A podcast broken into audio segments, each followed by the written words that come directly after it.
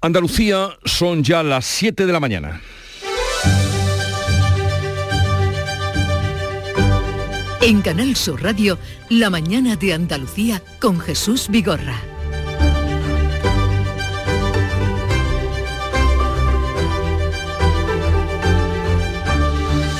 Buenos días queridos oyentes, es martes 2 de mayo y hay que volver al Tajo. La Guardia Civil investiga el accidente de tráfico en el que murió una temporera marroquí y otras 38 resultaron heridas, tres en estado grave todavía pero ya estables. La fallecida que deja tres hijos formaba parte del nuevo contingente contratado en origen para trabajar en la campaña de los frutos rojos de la provincia de Huelva. Era el primer año, la primera vez que trabajaba en España. El autobús que se salió de la vía en medio de la niebla y con el piso mojado transportaba a las trabajadoras desde San Juan del Puerto a una finca de Almonte. La alcaldesa almonteña María del Mar Castellano así lo explica. Se ha puesto a disposición de todo aquello en lo que podamos colaborar.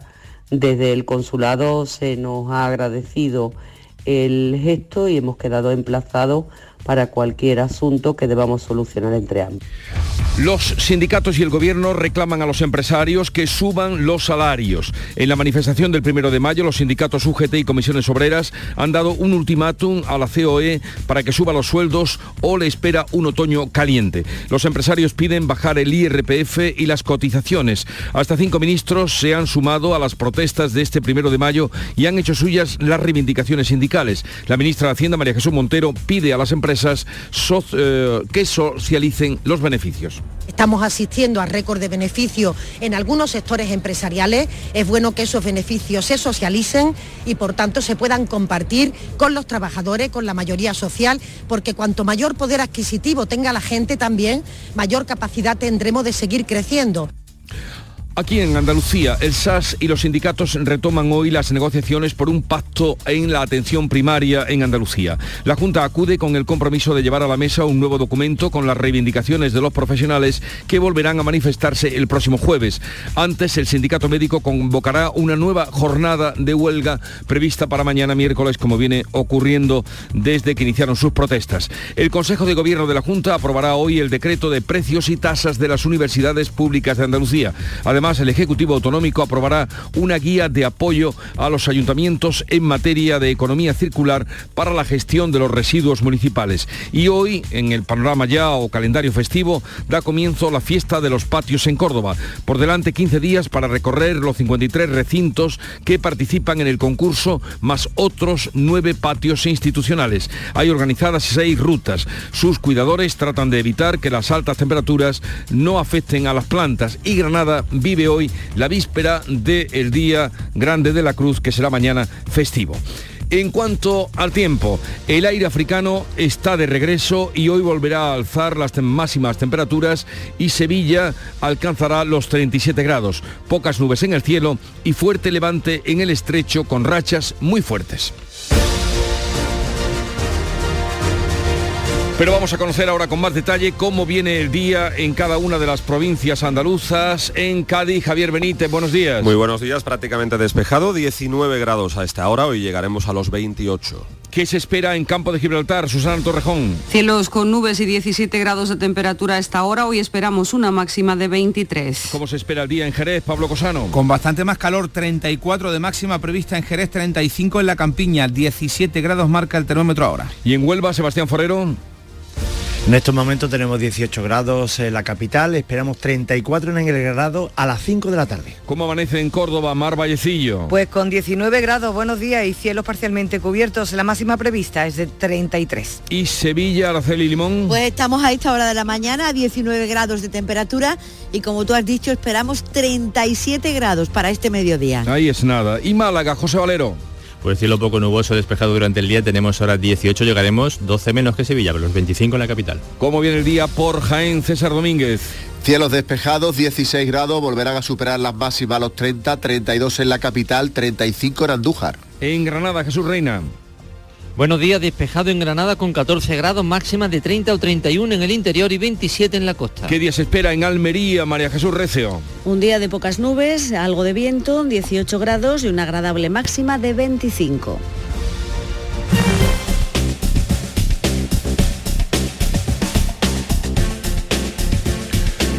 Vamos a conocer cuál es el estado de las carreteras andaluzas ya en la normalidad, la vuelta a la normalidad después de tanto tránsito desde la DGT. Nos informa Lucía Andújar. Buenos días. Muy buenos días. Hasta ahora encontramos circulación fluida y cómoda en toda la red de carreteras de Andalucía. Las entradas y salidas están totalmente despejadas, al igual que la red principal o secundaria o los accesos a los pequeños núcleos urbanos. Aún así, desde la DGT les vamos a insistir mucha atención en las carreteras.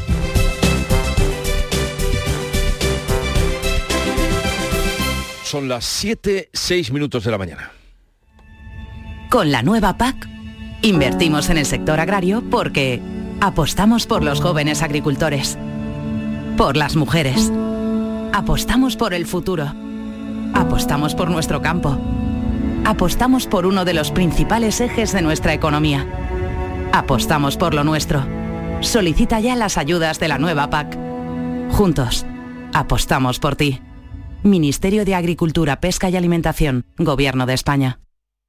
Desde los orígenes de la vida, el aceite de oliva ha sido uno de los elementos que ha unido civilizaciones, ha recorrido continentes, ha servido para curar, para conservar, para vivir. Árbol mitológico, el olivo, que ofrece el elixir de los dioses. Expoliva, contenemos la historia. Expoliva 2023, del 10 al 13 de mayo en Jaén. En Canal Sur Radio, la mañana de Andalucía con Jesús Bigorra. Noticias. Vamos a contarles la actualidad de este día, que supone la vuelta a la normalidad, 2 de mayo. La Guardia Civil investiga las causas del accidente que ha costado la vida a una mujer marroquí, una temporera de 35 años, y ha dejado 39 heridos en un autobús que trasladaba a temporeras de los frutos rojos en la localidad onubense de Almonte, en Huelva. Manuel Pérez Alcázar. La mujer fallecida deja tres hijos. Era la primera vez que venía a trabajar a la fresa. Formaba parte del nuevo contingente contratado en origen tras el acuerdo entre España y Marruecos. Se hospedaba junto a otras compañeras y otras compatriotas en un hostal ubicado a las afueras de la localidad de San Juan del Puerto. La alcaldesa de Almonte, Rocío del Mar Castellano, se ha reunido con el representante del consulado marroquí de Sevilla para ofrecerle todo su apoyo.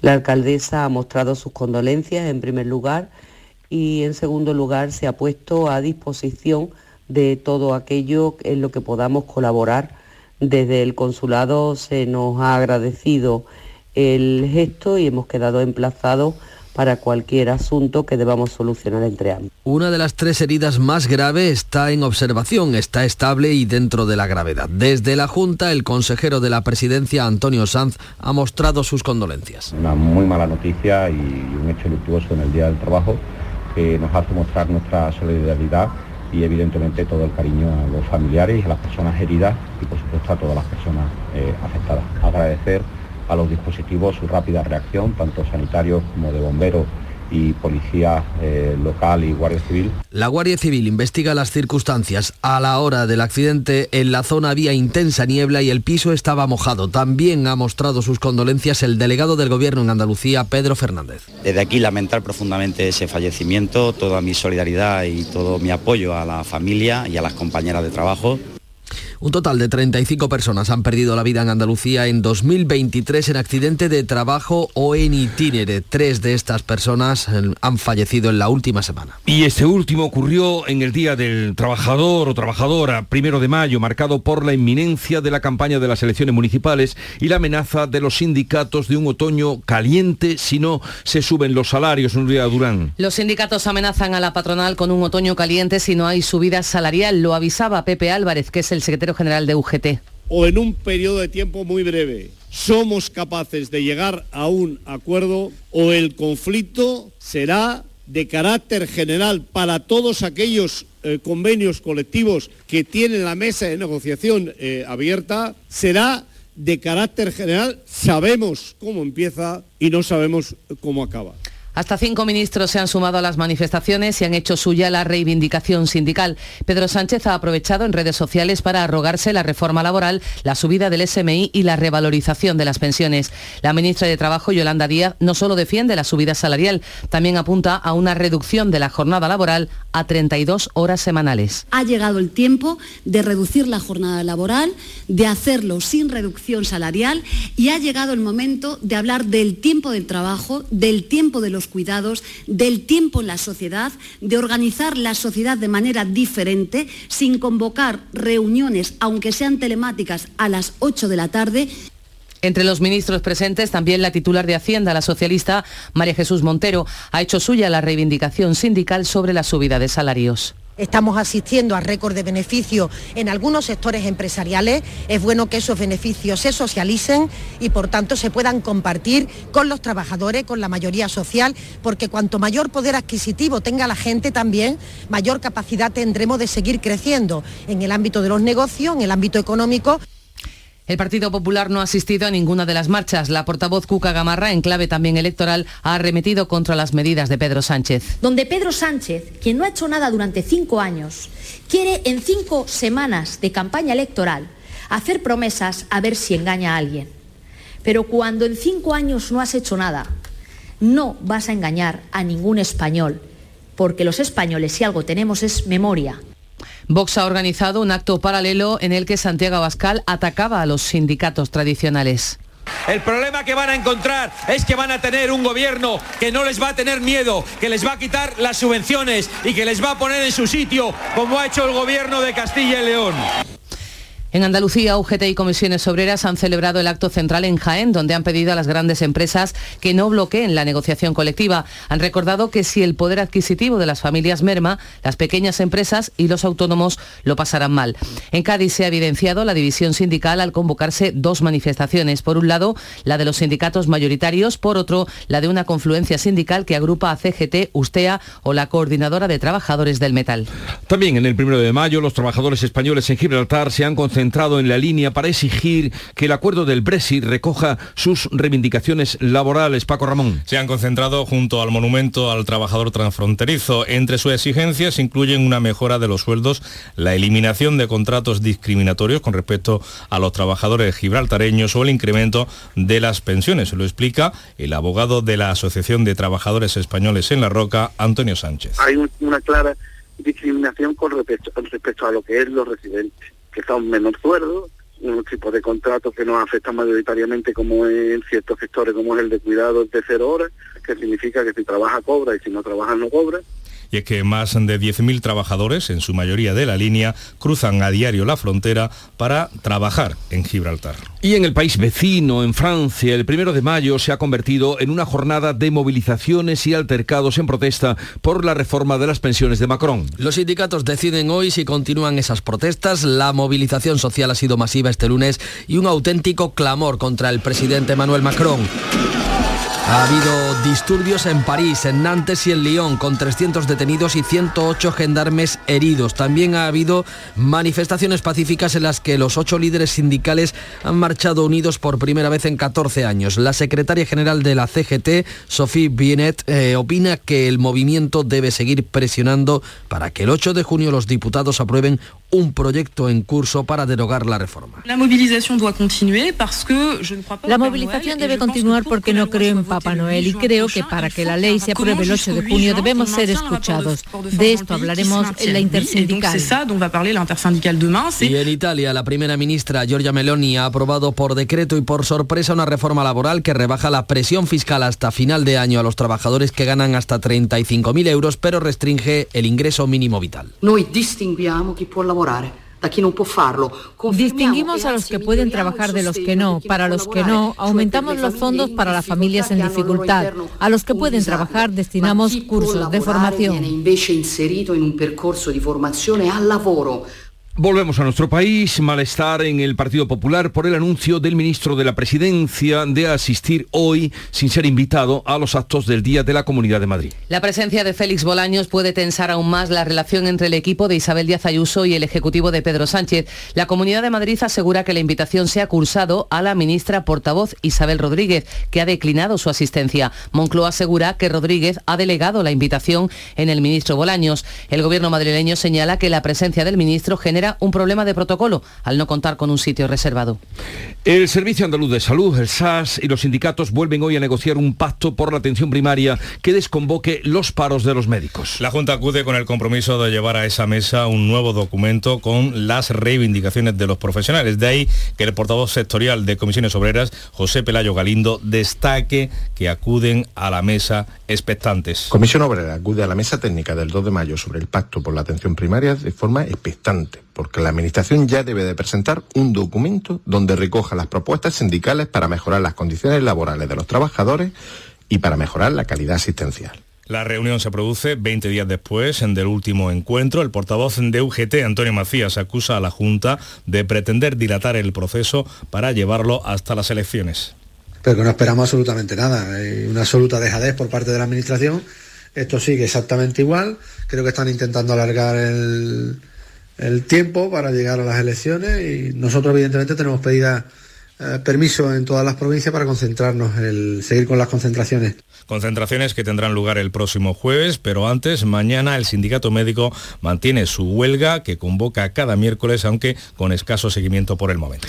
Y arranca la tercera semana de huelga, será mm, trascendental, huelga de los funcionarios de justicia, con el ultimátum de jueces y fiscales de sumarse a los paros. Los funcionarios pasan de los paros parciales a la huelga general convocada este jueves y otras seis jornadas más. Antes, mañana, jueces y fiscales se van a reunir con el Ministerio para negociar una actualización salarial que evite la huelga que han convocado para el próximo 16 de mayo. El Gobierno critica esta convocatoria porque ve en ella intencionalidad política. Las movilizaciones han cogido fuerza después de que el Ejecutivo pactara con los letrados de justicia una subida de 450 euros tras dos meses de protestas. Los pilotos de Air Europa secundan hoy el segundo de los cuatro días de paro convocado por el SEPLA ante el bloqueo de las negociaciones del quinto convenio. Los paros de este lunes en pleno regreso del puente del primero de mayo solo han tenido incidencia en el aeropuerto de Barcelona. En el de Málaga apenas se ha notado. Los pilotos demandan mejoras salariales y laborales. La central sindical SEPLA va a denunciar al gobierno por los servicios mínimos fijados. Dice el sindicato que los recortes en sus nóminas y los incrementos de hasta un 50% en las tarifas de los clientes para volar se llevan a cabo a costa de perjudicar a unos y otros y favorecer a la empresa aérea. La luz sube hoy después de que volvieran a darse tramos gratis este lunes. Entre las 5, entre las 3 y las 5 de la tarde la luz costó 0 euros, pero en el mercado mayorista, no en el de los hogares. El precio de la energía eléctrica marcó de media poco más de 61 euros el megavatio hora. Hoy repunta, lo hace un 76%, hasta 108 euros el megavatio hora. El tope al gas seguirá sin aplicarse debido a que la cotización en el mercado ibérico se mantiene por debajo del límite de 57 euros fijado por el Gobierno para este mes. El Gobierno andaluz aborda hoy un informe sobre la escasez del agua, una semana después de aprobar su tercer decreto de sequía. El Consejo de Gobierno vuelve a evaluar la situación. También aprobará una propuesta de ayudas para productos pesqueros y de acuicultura marina, así como la estrategia para la minería sostenible y otra frente al desafío demográfico en la comunidad. El Ejecutivo va a dar el visto bueno al decreto de precios y de tasas de las universidades públicas andaluzas. También ve la luz la guía de apoyo a la planificación local en materia de economía circular y lo hace precisamente un día después de la entrada en vigor de la ley que busca el aprovechamiento de productos desechados. Y hablemos oh, de algo más festivo y florido. Este martes comienza una nueva edición de la fiesta de los patios de Córdoba, que saben es patrimonio de la humanidad. Son 15 días para recorrer los 53 recintos eh, concursantes y otros 9 institucionales que se han organizado en 6 rutas. Córdoba abre los patios y cierra las cruces, precisamente una festividad que se celebra a partir de este martes en Granada. Es una de sus fiestas más populares. Mañana será fiesta local y lo es eh, por primera vez eh, desde hace una década. Y Berrocal está de fiesta con sus cruces de mayo. Hoy martes es el día de la zorra, una jornada en la que se degustarán las habas en zapatás. Si van por allí ya sabrán lo bueno y lo exquisito que tiene. La mañana de Andalucía. En Canal Sur Radio, por tu salud, responde siempre a tus dudas. Salud mental, desequilibrios emocionales. Este es el tema de nuestro programa de hoy. Nos basamos en la experiencia de talleres gratuitos para ayudar a personas que necesitan encontrar sus propios equilibrios. Es una experiencia de nuestro colaborador más antiguo, Ricardo Sotillo, que junto a otros especialistas y participantes en la iniciativa nos acompañan esta tarde en directo. Envíanos tus consultas desde ya en una nota de voz al 616-135-135. Por tu salud, desde las 6 de la tarde con Enrique Jesús Moreno. Más Andalucía, más Canal Sur Radio.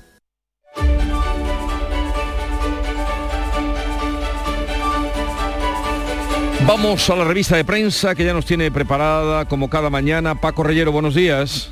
¿Qué tal Jesús? Muy buenos días. Son las 7 y 20, 720 y vamos a ponernos incluso eh, tradicionales, eso que dicen. Encontramos en la prensa distintas lecturas, bueno, hay distintas lecturas sobre la movilización sindical del 1 de mayo, foto de portada de ABC, la que vemos a las ministras María Jesús Montero, Irene Montero, Yolanda Díaz, Irene Montero y Yolanda Díaz, dice ABC, que mostraron su distanciamiento en 1 de mayo al que Moncloa envió a seis ministros. También fue, por ejemplo, Alberto Garzón, al que vemos en fotografías de portada para unirse a la amenaza de huelgas masivas de los sindicatos. Infolibre titula que los sindicatos llaman a consolidar en la calle y en las urnas la reforma laboral y de las pensiones, mientras que eh, para la vanguardia hay una amenaza sindical de huelga para subir los salarios. El español adelanta que los empresarios están eh, dispuestos a subir los salarios de los trabajadores, pero piden bajar el IRPF y las cotizaciones. Y el país, con foto de portada sobre la movilización sindical y gubernamental,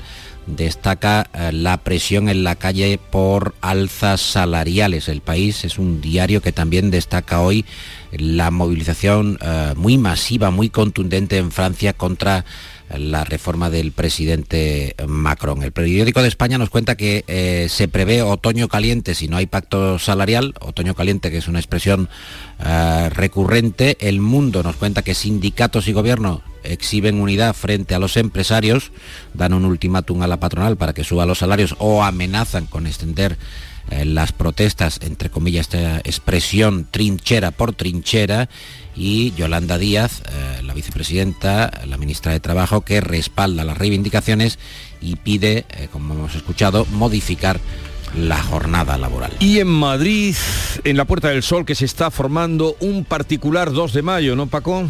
Hay un particular 2 de mayo, celebración del Día de la Comunidad de Madrid, y crece la tensión entre el gobierno y la presidenta madrileña.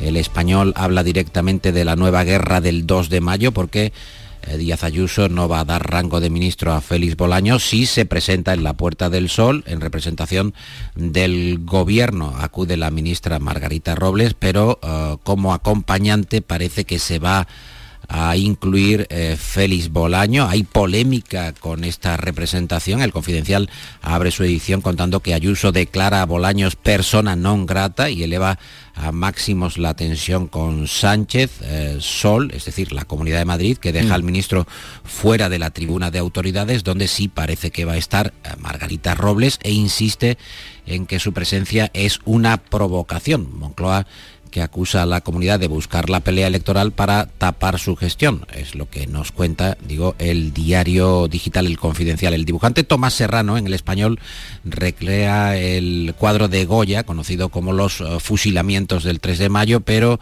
los soldados Jesús eh, no apuntan hacia mm, otro lado que no sea entre sí. Uno lleva un uniforme con el anagrama del gobierno y otro el de la Comunidad de Madrid y entre ellos, entre sus fusiles, hay una urna, una urna electoral. Y hablando de previsiones electorales, un sondeo de la razón, la razón que ofrece una encuesta de NC Report, donde Ayuso lograría la mayoría absoluta en Madrid, mientras eh, Podemos queda al borde de la no presencia en eh, la Comunidad de Madrid, en el Parlamento, en la Asamblea de Madrid. El PP conseguiría en Madrid esos 68 diputados, que es justo la mayoría absoluta, y según estos datos podría gobernar sin depender de Vox, que tendría 12, 12 parlamentarios. En la izquierda, Más Madrid tendría 25, aumenta su ventaja sobre el PSOE, que tendría 23, Unidas Podemos se quedaría con 7 y suma el 5% de los votos a las puertas de quedarse eh, fuera de la Asamblea. Hay más información, hay más noticias. Por ejemplo, a veces nos recuerda que 5.408 jueces están convocados a la huelga si el próximo 16 de mayo no logran llegar a un acuerdo con el Ministerio de Justicia. Veremos qué pasa esta semana. Es crucial en las reuniones que hay entre jueces, fiscales, eh, funcionarios de justicia. Cuéntame otras historias de interés, Paco. Te voy a contar brevemente que el mundo anota que Cataluña perpetúa su dependencia de España. Es curioso, mientras se dan este tipo de eh, movimientos hacia la independencia, mientras hay más fractura eh, con el Estado. Sin embargo, la dependencia de Cataluña, nos cuenta el mundo, es eh, muy notable. El Estado va a financiar en 2026 el 80% de su deuda. Hay una necesidad imperiosa de financiación de la Generalitat. El país, eh, destacamos la viñeta del roto, irónica, sobre el turismo. se ve un paisaje con árboles de distintos colores y esta sentencia muy del roto que es repoblaban los campos con eh, ciudades autóctonas y las ciudades con gentes exóticas. ¿Y algunos titulares de la prensa andaluza más destacados? Vamos con ello, esto es muy importante. Diario de Sevilla, el Macarena que ensaya una vacuna contra el cáncer de pulmón. En ABC, la entrevista con Marifran Carazo, eh, la candidata a la alcaldía de Granada por el PP, con Alberto Núñez Feijó en la Moncloa, la Agencia de Inteligencia Artificial estaría en Granada, en la prensa de Huelva y destacado en distintas cabeceras andaluzas, eh, luto en el campo nubense, eh, muere una mujer y otras 39 resultan heridas en un accidente de autobús en Almonte, el diario de Cádiz, el cultivo de marihuana que dispara el fraude eléctrico, esas plantaciones ilegales que se extienden en distintos puntos de nuestra geografía. En España consumen al año casi el doble de luz que toda la bahía de, Cádiz. Y Diario Sur, Málaga, que aspira a llevar el metro a las ciudades de alrededor, como ya tienen o como se está dando en Sevilla y en Granada. Te quiero contar que eh, brevemente o en la muy brevemente, digo porque sé lo que estás pensando, porque ya sabes que hay una interfaz, eh, lo has visto, ¿no? Una interfaz entre cerebro y ordenador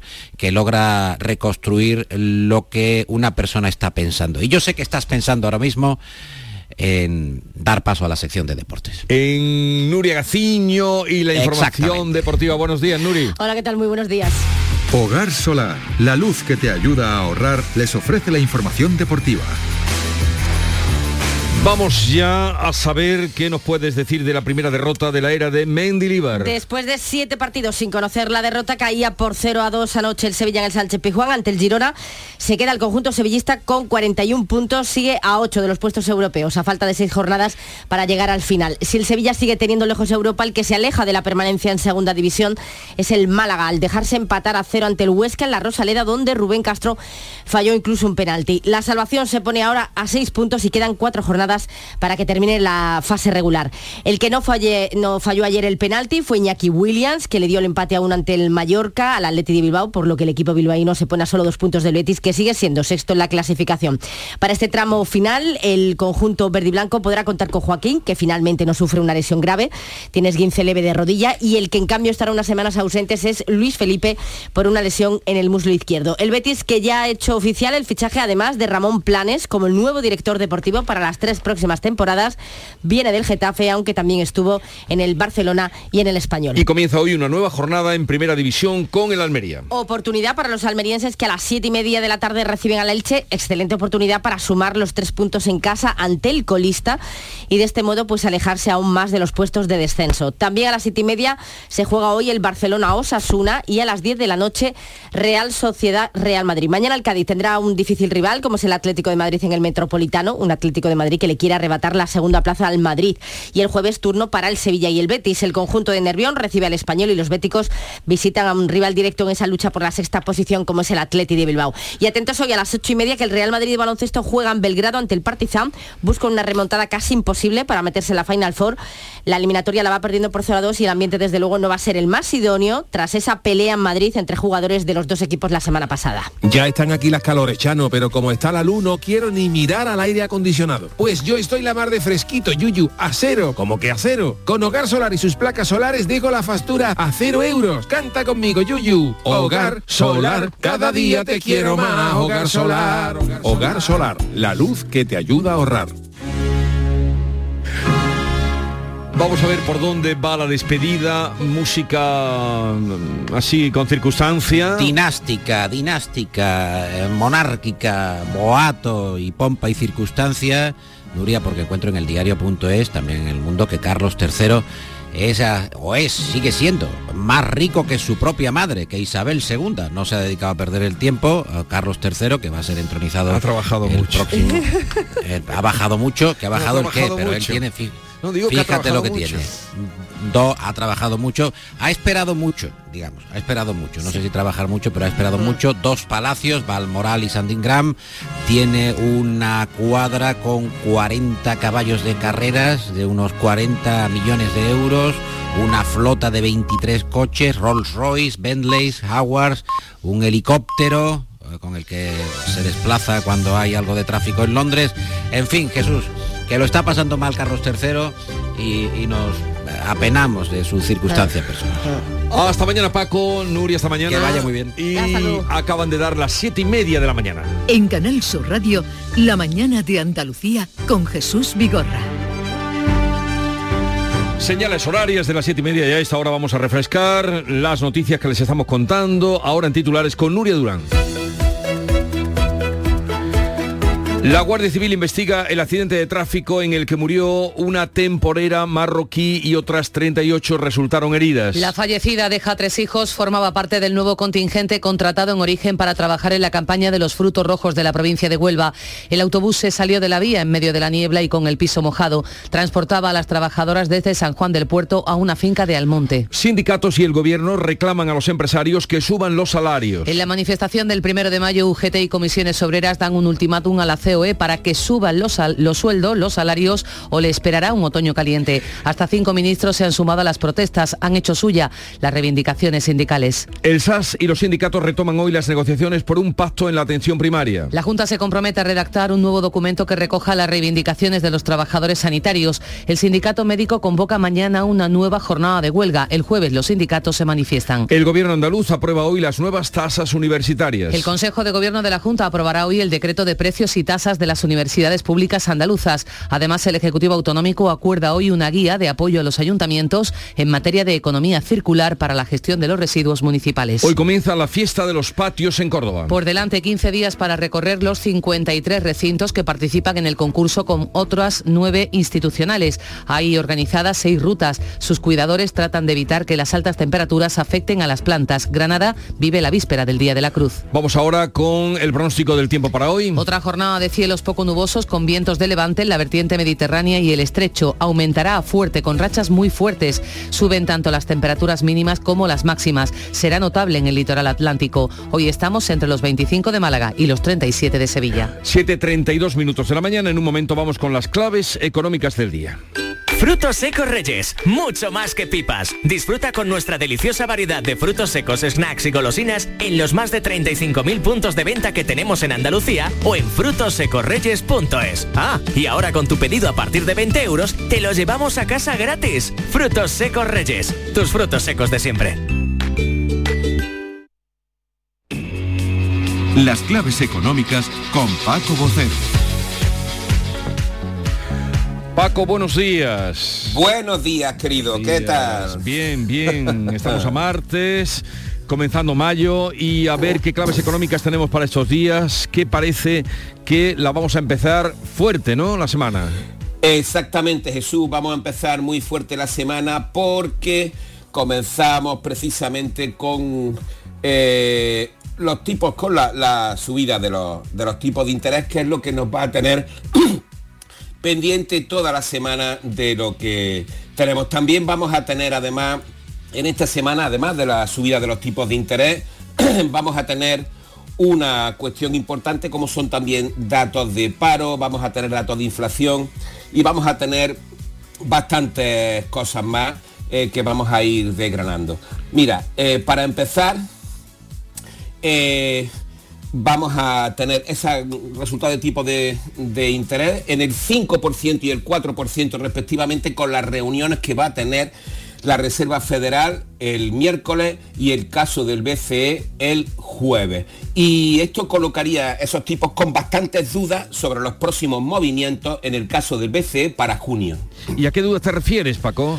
Pues mira, dudas que tienen que ver con la magnitud de las siguientes subidas, ya que el crecimiento de la eurozona, como vimos la semana pasada, está estancado o con tasas muy pequeñas y la inflación va poco a poco reduciendo la la, la, presión. En este sentido, un apunte Jesús. El IPC adelantado de abril nos dio una buena noticia el viernes con el recorte de casi un punto de la subyacente porque pasar del 7,5 al 6,6 es sin duda algo positivo. Uh -huh. Y otro apunte, hoy vamos a conocer la inflación de la eurozona, el dato general y el subyacente. Y aunque no se esperen que sus resultados registren novedades de relevancia, más allá de una bajada moderada, pero veremos a ver si tuviera efecto en la reunión del BCE. Bueno, lo dejamos apuntado y seguimos. ¿De qué más tenemos que estar pendientes esta semana? Pues mira, recuperando los papeles que tenías al principio, esta semana volveremos con los datos de paro, en este caso con los datos de paro registrados de abril, que también se van a publicar el jueves. Venimos de la EPA del primer trimestre, con buenos datos en Andalucía y presumiblemente eh, los datos seguirán la tendencia en el cuarto trimestre. Pero no solo vamos a tener datos de paro en nuestro país, también los vamos a tener en la zona euro y en la Unión Europea mañana miércoles y en Estados Unidos el viernes. Por cierto, en Estados Unidos el desempleo está en mínimo de los últimos 60 años y la Unión Europea prácticamente desde su nacimiento. Son dos claves importantes. ¿Y algo más para este día? Pues, pues mira, sí, como suele ser habitual, vamos a tener los PMI, datos de actividad ya de abril en servicios e industria manufacturera. Los tendremos en España y en la zona euro. Los adelantados de abril que conocimos hace dos semanas constataron una vez más la divergencia entre el sector servicio y la manufactura. Y es que crece el dinamismo de los servicios a medida que nos acercamos al verano, mientras que la industria se ralentizaría entre las menores expectativas de demanda. En este sentido, vamos a tener datos de actividad turística que van a ser sobresalientes a lo largo de la semana.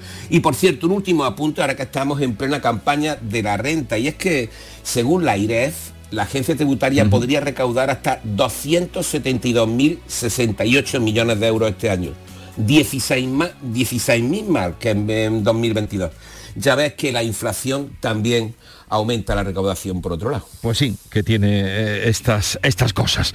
Paco, hasta mañana, que tengas un buen día y nada. Y, y recuperaremos los papeles. hasta mañana. Adiós, hasta luego. Hasta, hasta mañana, hasta luego. Su radio, por tu salud, responde siempre a tus dudas. Salud mental, desequilibrios emocionales. Este es el tema de nuestro programa de hoy. Nos basamos en la experiencia de talleres gratuitos para ayudar a personas que necesitan encontrar sus propios equilibrios. Es una experiencia de nuestro colaborador más antiguo, Ricardo Sotillo, que junto a otros especialistas y participantes en la iniciativa nos acompañan esta tarde en directo. Envíanos tus consultas desde ya en una nota de voz al 616-135-135. Por tu salud, desde las 6 de la tarde con Enrique Jesús Moreno. Más Andalucía, más Canal Sur Radio.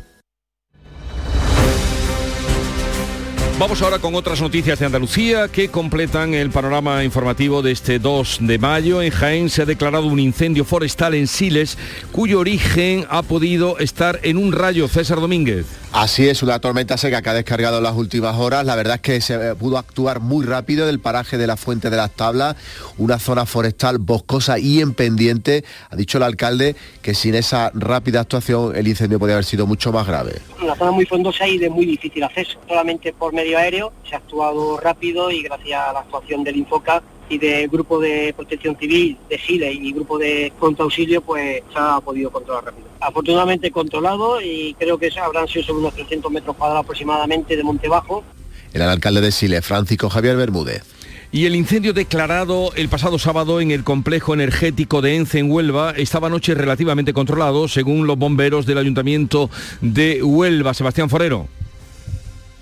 Pues sí, a las 18 horas de ayer los bomberos se retiraron, quedando al frente de las labores de extinción los servicios propios de la empresa responsable del centro. Los bomberos del Ayuntamiento de Huelva prevén realizar esta mañana una evaluación de la situación, dado que de cara al miércoles a mañana se prevé un cambio importante en los vientos que soplan. Según la empresa, los puntos calientes se han encapsulado con arcilla. Diego Lamela es director del complejo energético. El problema que podemos tener, a pesar de que el, de que el fuego esté completamente contenido y de hecho prácticamente no hay llama en ninguna de las islas, es el viento. Entonces eh, estamos completamente, continuamente monitorizando el viento con diferentes aplicaciones pues, para saber hacia dónde va a ir y en función de eso estamos pues metiendo medios de palas cargadoras, retros, etcétera, y poniendo arcilla o agua en función de, de ese viento que va a venir, siempre coordinado por los, por los bomberos.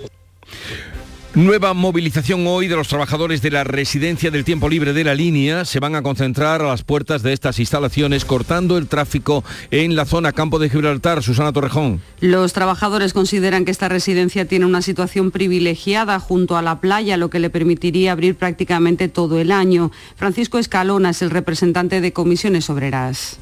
pretendemos es que la Junta reflexione y que mantenga los contratos del personal fijo y continuo durante los nueve meses del año.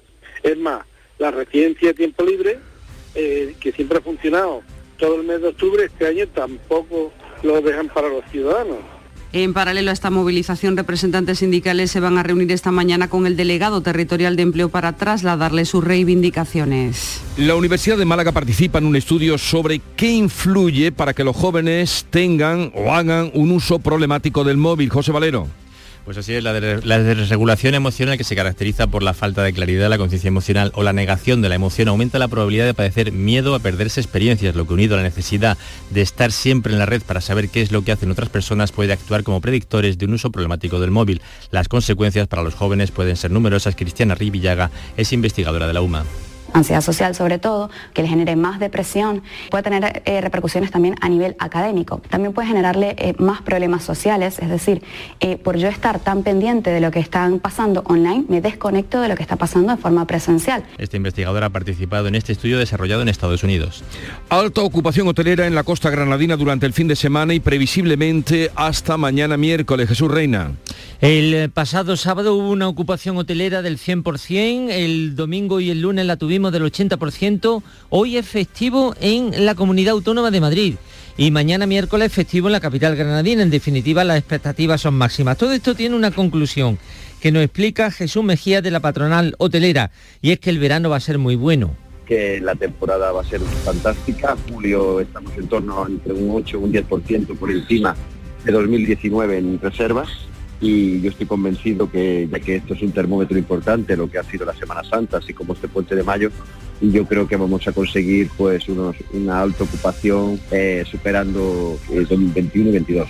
El único problemilla está en la A44, los atascos del viernes cuando la gente por miles bajaron hacia la costa desde Granada se reproducirán mañana miércoles en la vuelta cuando la gente regrese a la capital. Ya lo han oído, ensayo del verano en la costa granadina, costa tropical, y el turismo de golf deja en la provincia 770 millones de euros al año según un estudio de la Diputación de Cádiz. Javier Benítez. El gasto medio de cada uno de estos turistas de golf es de casi 122 euros al día. Si se incluye a las personas acompañantes de quien viene para jugar, dicho gasto se eleva hasta los 255 euros por día y la media de pernocta es de nueve noches por viaje. El presidente de la Diputación Provincial de Cádiz, Juan Carlos Ruiz Boix, está así de contento. Creo que la apuesta que se inició en el campo de Gibraltar hace más de 50 años por contar con una oferta de golf de alto nivel es la que hoy en día viene extendiéndose a los 22 que existen eh, de forma federada en el conjunto de la provincia. Son además turistas fieles, la mayoría repite, más de un 65% regresa. ¿Por qué será que repiten, Javier? ¿Por qué será? ¿Por qué será? ¿Por qué será? Tú y yo lo sabemos. Eh, nada más echar el cierre a la Feria de Abril de Sevilla, se prepara para acoger grandes acontecimientos en los próximos días. Este sábado el Estadio de la Cartuja acoge la final de la Copa del Rey que van a disputar el Osasuna y el Real Madrid. Contarán además con la asistencia del rey Felipe VI, Araceli Limón. Pues mira, el partido ha sido declarado de alto riesgo por lo que va a contar con un amplio dispositivo de seguridad. Habrá trenes especiales que partirán desde Madrid, desde Pamplona y desde Zaragoza. El encuentro comenzará a las 10 de la noche, algo que será de agradecer porque se esperan temperaturas muy por encima de los 30 grados. Y con la ciudad inmersa eh, de nuevo en la organización de grandes eventos, las agencias de viaje barajan las mejores expectativas para los próximos meses, tal como explica su presidente José Manuel Lastra entendemos que igualmente el vaticinio de una buena temporada turística de cara al verano, el, hecho de que hayamos tenido una buena Semana Santa, buena feria, nos hace pensar igualmente que el verano también va a ser exitoso y por lo tanto creemos que vamos a poder cerrar un ejercicio 2023 eh, recuperando cifras de facturación de las épocas anteriores a la pandemia, incluso posiblemente superándolo. Bueno, pues así están las cosas. Así llegamos a las 7.44 minutos de la mañana. Hoy tendremos guiris a partir de las 11, entre otras muchas cosas. Y también la visita de Niña Pastori, que en su nuevo disco Camino, el número 15 ya, hace un canto de amor a Barcelona y a las Ramblas con Bon Día. Bon día, ha despertado azul cielo, el sol calienta la mañana, la temperatura está perfecta, un café tibio, una tostada, agradecida con la vida. Bueno, una tostada en Barcelona, no sé si lo van a entender mucho. una tostada en Barcelona, no sé. La vida tiene tanto bueno que no puedes perder el tiempo. Mira los ojos de ese niño, tiende la mano a algún abuelo, descubre el sol cuando amanece, no te lo pierdas al esconderse. Anda descalzo por la hierba, la brisa que te da la vida.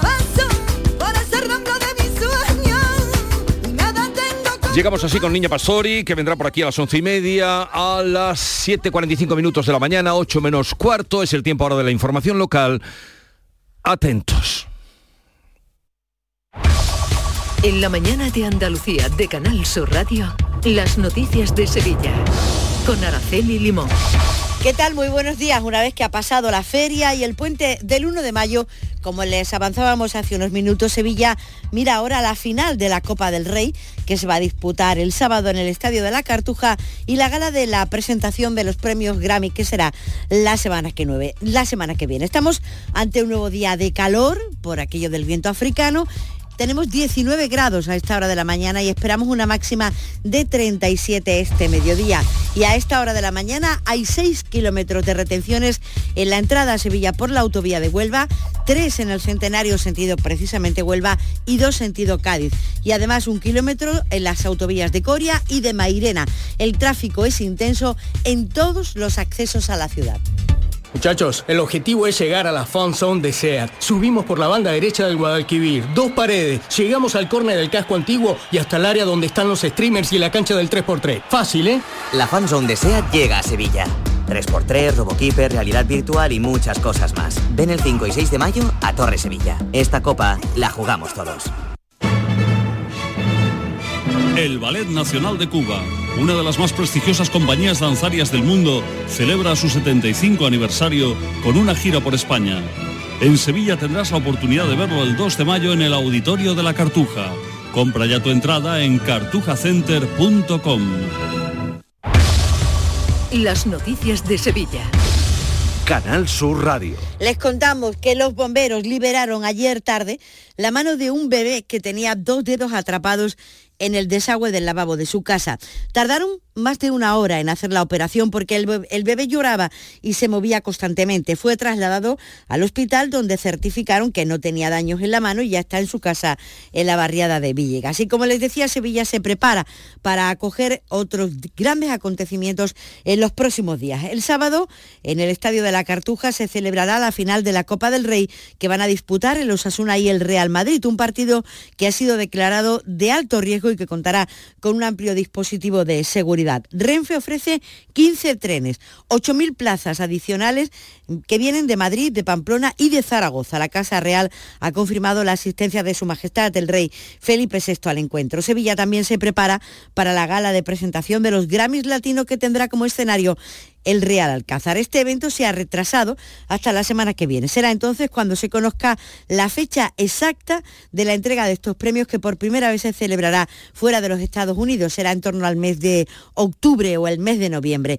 Y el primero de mayo sacó a los sindicatos a la calle a llevar en voz alta sus reivindicaciones. A la manifestación de Sevilla han asistido unas 1.200 personas que han ido de Puerta Jerez a la Plaza Nueva. Comisiones sobre las UGT han pedido la subida de los salarios, la bajada de los precios y el reparto de los beneficios empresariales. Carlos Aristu, secretario provincial de Comisiones Obreras, ha denunciado que en Sevilla hay ahora mismo 80.000 trabajadores que no tienen convenio colectivo. En la provincia de Sevilla hay convenios colectivos abiertos que afectarían a en torno a 80.000 personas trabajadoras. Creemos que es de sentido común y de justicia que sus salarios se vean incrementados de manera que puedan llegar a fin de mes ellos y sus familias. Y UGT Sevilla ha desconvocado las movilizaciones previstas para hoy y para mañana en la empresa Amazon tras alcanzar un acuerdo en el conflicto que llevó a la huelga a la plantilla y que permitirá la mejora de las condiciones laborales de los más de 1.500 empleados del centro de Sevilla. Enrique Jiménez de UGT explica de esta manera los términos del acuerdo. La empresa se compromete a abonar el exceso de jornada semanal del ejercicio 2022 en junio de este año. Y también se ha comprometido a que trimestralmente va a reunirse con el comité de empresa para ir abonando las diferencias salariales que se producen en cuanto al exceso de la jornada semanal. Y mientras tanto continúa la actividad en el Real de los Remedios, donde cientos de operarios trabajan en el desmontaje de la feria, unas tareas que se van a prolongar durante varias semanas. En estos primeros días el objetivo es mantenerlo todo bajo control y evitar el robo de materiales. Lipasan ha puesto en marcha un servicio posferia para limpiar y retirar residuos conforme avance el desmontaje. La empresa municipal de limpieza ha cerrado el plan especial de feria con la recogida de 1,8 millones de residuos. Esto es un 2,6% menos que en el año 2022, pero hay un importante incremento de la recogida selectiva de residuos, algo que se ha llevado a cabo en colaboración con los caseteros. Y esta feria ha aumentado significativamente el número de usuarios que han elegido el transporte público para acercarse al Real. Un 14% más en Tusa y un, 13% más en el metro, que ha tenido una media de 130.000 viajeros diarios. Unos datos que el gerente de Metro Sevilla, Jorge Baroto, valora de esta manera. En los últimos meses se está produciendo un espectacular crecimiento en la demanda, que está siendo de récord mes tras mes. Así, el primer trimestre de este año se han transportado casi 5 millones de viajeros, lo que constituye el mejor dato para el primer trimestre de la serie histórica. Esto no ha impedido problemas de movilidad por el tiempo que ha hecho falta para llegar al Real de la Feria. La plataforma Sevilla Quiere Metro pide a la Consejería de Fomento que acometa el despliegue de las líneas 2 y 3 de forma simultánea. Su portavoz, Manuel Alejandro Moreno, recuerda que la ciudad necesita estas infraestructuras y eso se hace más evidente, por ejemplo, en feria, porque reduciría notablemente los tiempos de los desplazamientos, por lo que hace este llamamiento a las administraciones. Mientras se construye la línea 2 y 3 de metro, vistos los datos de afluencia masiva y el excesivo tiempo que un vecino o vecina tarda en llegar, la corporación municipal que salga de las elecciones municipales de mayo tendrá que reforzar en coordinación con la Junta de Andalucía las conexiones de bus y metro para que en 2024 estas situaciones de colapso que hemos vivido no se vuelvan a repetir. Y más valoraciones, los hosteleros, los bares, aseguran que la feria de dos fines de semana no les favorece y hacen un balance desigual. Constatan una aumento de la facturación del 12% concentrado en el, entorno de los remedios y en detrimento de los, de los demás barrios de la ciudad, una situación que se repite, dicen, por la duración de la feria. Y los hoteleros, los hoteles, con una ocupación del 90% y las agencias de viajes sí les salen las cuentas. Además, como les decíamos hace unos minutos, manejan unas perspectivas muy esperanzadoras para lo que queda de año. Atención Sevilla. El mundo del automóvil en Sevilla tiene nombre propio. Grupo Berrocar. Más de 30 años en el sector. Un gran stock de turismos y furgonetas en alquiler y un amplio abanico de vehículos en venta con una de las mejores garantías. Búscanos en grupoberrocar.com y en nuestros puntos de venta y alquiler en Sevilla y provincia. Grupo Berrocar. Tu confianza, nuestro motor. Si quieres disfrutar de El Show del Comandante Lara, te esperamos este martes en el Auditorio Nissan Cartuja de Sevilla, a las 7 de la tarde, en vivo y en directo. Nuestro invitado será el cantante Tomasito. Te tocó bailar conmigo. con quien hablaremos del futuro y del flamenco y de la fusión que hace con el funky pop y hip hop. Y nada de metaverso. Nuestra charla nos llevará a la Berza Jerezana. Con los marcianos me junto yo. El show del comandante Lara. Con la colaboración del auditorio Nissan Cartuja. En Canal Sur Radio, las noticias de Sevilla.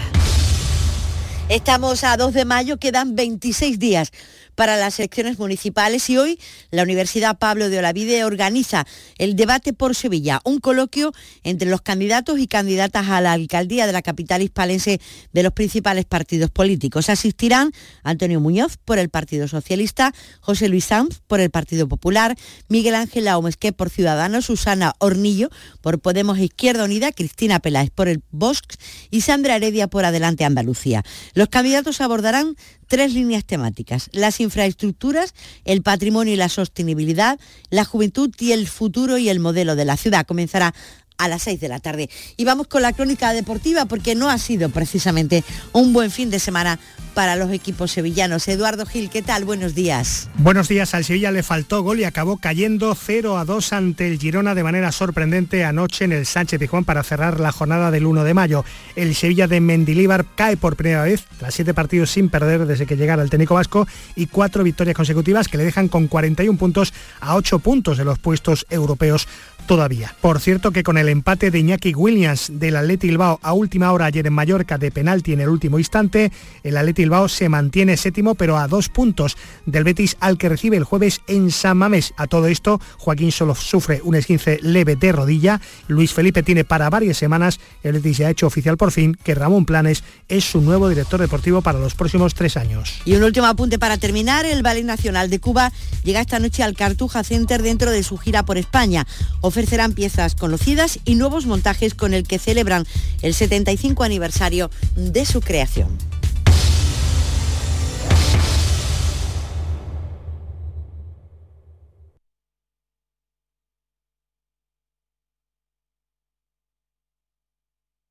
Escuchas La mañana de Andalucía con Jesús Vigorra, Canal Sur Radio.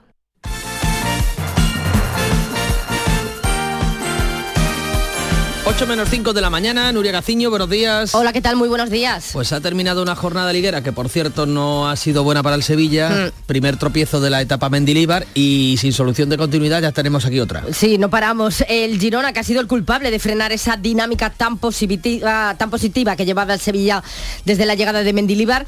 Siete partidos en los que el equipo de Nervión todavía no había perdido, algo que sucedía anoche en el Sánchez Pijuán ante el equipo eh, catalán por 0 a 2. Con este resultado, con esta derrota, se queda el Sevilla con 41 puntos, un décimo, a 8 de los puestos de Liga Europa y a 6 de la Conference League, a falta de 6 jornadas para que lleguemos al final. Le hace gracia a Mendilibar las cuentas del sevillismo, que mira hacia arriba y no hacia abajo. Me hace una gracia. Hace tres semanas estamos llorando todos aquí, a ver si salvamos la categoría. En tres semanas estamos pensando en... Nosotros estamos pensando en el Girona, no estamos pensando en, en Europa. Estamos pensando en Girona. Ganar el Girona y decíamos, matemáticamente ya estamos libres de todo, de todo pecado. Y entonces, si estás libre de todo pecado, entonces igual empiezas a pensar en algo más. Pero mientras tanto, no. Entonces, ¿te acuerdas? Las pajas mentales que os habéis hecho vosotros, pues vale. Bueno. suficiente. Pues a pesar de que Mendilíbar anda más preocupado por certificar de forma matemática la permanencia, que no está mal, algunos como Brian Hill aún sueñan con Europa a través de la liga. Para nada, yo creo que quedan muchos puntos de juego. eh, tenemos que, que ir el jueves a, a ganar y, y seguro que, que volvemos al- a ese tren que, que tú dices. El equipo yo creo que, que trabajará para hacerlo y ojalá así sea. El Sevilla que lo va a seguir intentando hasta el final, de hecho el jueves tiene una excelente oportunidad con el español y el que también lo va a seguir intentando, a pesar de que cada vez lo tiene más difícil, es el Málaga. Tras empatar a cero con el Huesca en la Rosaleda, Rubén Castro llegó incluso a fallar un penalti a falta de 10 minutos para que terminase el encuentro y en un campo además con 20.000 aficionados malagueños animando sin parar, pues ahora se pone la salvación a seis puntos y quedan cuatro jornadas para que termine la liga regular, esta fase regular de la categoría de plata. Muy difícil, lo tienen los de Pellicer. Dos ocasiones claras, una de ellos con la, de Ratiu y luego la ocasión más clara nosotros la de Rubén. ¿no? Y luego sí que es cierto que yo creo que, que nos ha faltado hemos jugado más con, con el corazón que con la cabeza, pero que el equipo lo ha intentado, el equipo ha luchado. Pasa que estamos al límite. El que no falló el penalti fue Iñaki Williams, que le dio el empate a uno al Atleti de Bilbao ante el Mallorca. Así el equipo bilbaíno se pone a solo dos puntos del Betis, que sigue siendo sexto en la clasificación. Afortunadamente Joaquín no tiene nada grave, sufre un esguince leve de rodilla. El que en cambio estará unas semanas ausente, alejado de los terrenos de juego, es Luis Felipe por una lesión en el muslo izquierdo. El Betis que ya ha hecho oficial además el fichaje de Ramón Planes como nuevo director deportivo para las tres próximas temporadas. Viene del Getafe, ha estado también en el Barcelona y en el Español. Y no hay tiempo para el descanso porque comienza hoy una nueva jornada en primera con el Almería. Oportunidad excelente la que tienen los almerienses a las siete y media de esta tarde para intentar vencer en su casa al Elche, que ya prácticamente está desahuciado. Sería muy bueno que los de Rubi sumasen los tres puntos y de este modo poder alejarse de los puestos de descenso. Pero un partido que nosotros tenemos que saber manejar la necesidad esa que tenemos de ganar, esto para empezar, es importante. Y segundo, pues viendo a nuestros rivales, pero un partido muy atractivo. Está jugando bien al fútbol, eh, está haciendo partidos muy dignos y además es un equipo con una propuesta bastante pues, similar a la nuestra en cuanto a querer jugar, querer pasarse el balón, y tanto que juega bien, eh, eh, y eso que como decíamos está prácticamente desahuciado, viene de golear 4 a 0 al Rayo Vallecano. También a las siete y media se juega hoy el Barcelona-Osasuna, el equipo que entrena Xavi y hace cuentas para ver cuándo pueden ser eh, campeones de liga, cuándo pueden cantar el alirón. Bueno, si somos campeones ya, ya lo hablaremos, pero hasta ahora lo que nos ha hecho estar donde estamos, para mí es el hecho de, haber sido un equipo, un bloque. Y esto es lo que ha hecho ganar la Supercopa de España al Madrid en enero, estar donde estamos en esta situación, líderes a 11 puntos del, del Madrid, el ser un equipo. Y a las 10 de la noche también se juega el Real Sociedad Real Madrid. Mañana el Cádiz tendrá un difícil rival, como es el Atlético de Madrid en el Metropolitano, el Atlético de Madrid que intenta arrebatarle la segunda plaza al Real Madrid. Y ya el jueves turno para el Sevilla y el Betis, el conjunto de Nervión recibe al Español y los béticos visitan a un rival directo en esa lucha por la sexta plaza de la clasificación, al Atlético de Bilbao. Canal Sur la radio de Andalucía.